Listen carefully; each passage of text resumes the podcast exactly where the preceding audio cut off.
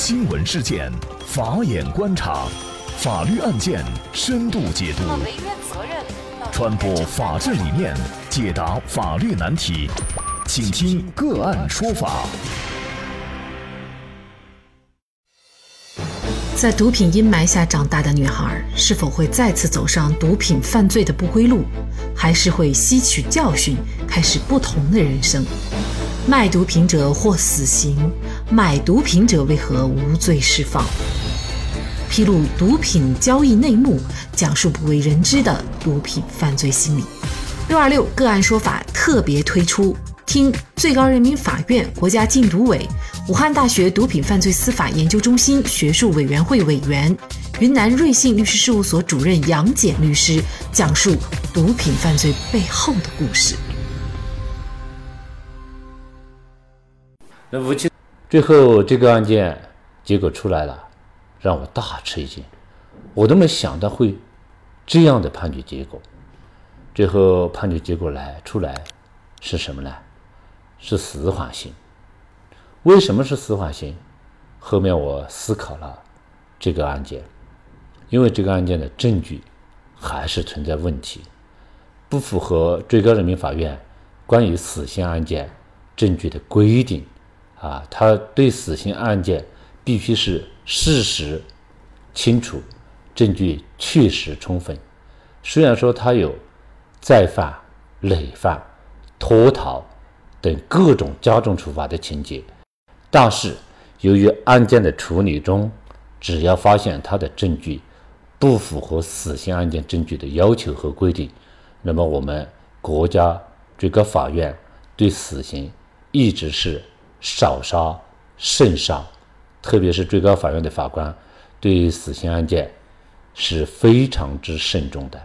我们最高法院内部有个规定，也是不对外的规定，这也是这个最高法院的院长对最高法院的这个法官做的一个要求。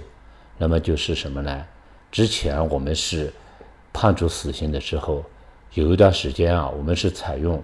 这种视频提讯，也就是说，我们在北京最高法院的办公室里边，可以讯问在监室里边被羁押的，呃，一审、二审被判处死刑的被告人。后来，的这个最高法院更严格的做了要求，也就是我们的法官啊，在这种死刑犯在对他做出最后的是否核准，出于对生命的尊重。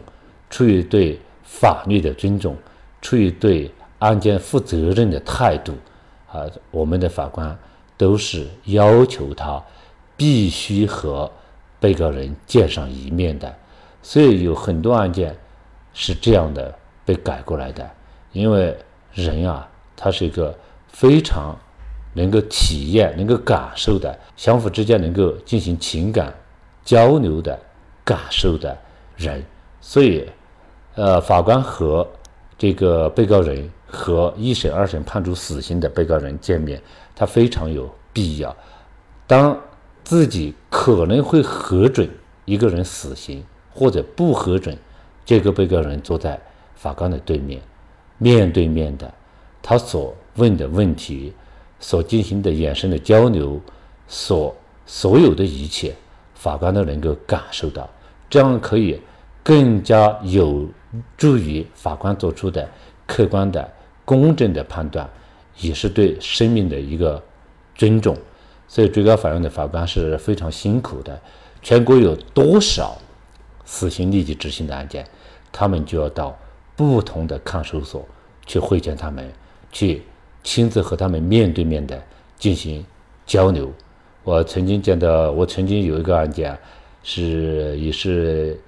啊，一审、二审死刑的，最高法院的法官来了以后，一天去了五个看守所，去见了五个人，啊，这五个判了死刑的被告人，他连中饭都没吃，晚饭也没吃，一天就喝了点水，吃了一点面包，然后晚上八点钟还在这个高级法院的接待室接待我们，听取我们的意见。所以从某种角度来讲，法院的法官。对案件是非常负责任的，对生命是非常尊重的。那么前面说到这个人，那没有判死刑。这个人和马荣家是什么关系呢？当时他们几个人出发，我说你为什么不喊老婆啊？他说我怕出事啊，出事把我老婆也连累了。那我说你们去是以什么名义？他说我以旅游的名义去的，我都这样可以掩护我自己。那我说你到了那边以后，为什么你又回来了呢？他说那天那个人说答应把毒品交给我，然后我就去了。另外一个人带我们去那个镇上去买了个密码箱，一百多块钱，我们就带上箱子，租了个车，到那个红旗水库那个小路那里，对方就叫我们去树林里面要交易，要叫把毒品给我们，我们不愿意，我们觉得说好的在宝山交易，为什么要在这里交易呢？还有那么远的路途，太有风险了，我不同意。然后我们就没有说拢，我就把他手就拿了，然后我就下来，下来的时候送货的那家也走了。突然有好几个人说抓住他在追，他们就把车停了，就把那个人带上车上，然后前面给他下来了。那么毒品被这个人啊藏了一个地方，什么地方？很隐蔽的一个地方。当时有人来喊抓的时候，他往前冲，回来的时候他又把那个毒品藏在公路旁边的下水道那个洞里面。第二天十点钟的时候，这个男的送货的也被抓了。为什么他会被抓呢？公安为什么拿得那么准呢？他在家里面，他给他老婆的弟弟打电话，他说：“哎呀，今天太危险了，刚刚要交货，警察就来追我了。”他老婆的弟弟说：“那一会儿你去看看货还在不在嘛？”去，他就被抓了。为什么他会被抓呢？按说毒品所隐藏的地方只有这名男子和同行的几个人知道，那么为什么和弟弟通了电话以后，这名男子？就在隐藏毒品的地方被抓，是他的弟弟出卖他了吗？欢迎大家明天继续收听《毒品犯罪背后的故事》五。那也欢迎大家通过关注“个案说法”的微信公众号，具体的了解我们本期案件的图文资料以及往期的精彩案例点评。另外，您在生活工作当中遇到一些法律问题，都欢迎您通过添加幺五九七四八二七四六七幺五九七四八二七四六七这部电话号码的微信号向我们进行咨询和交流。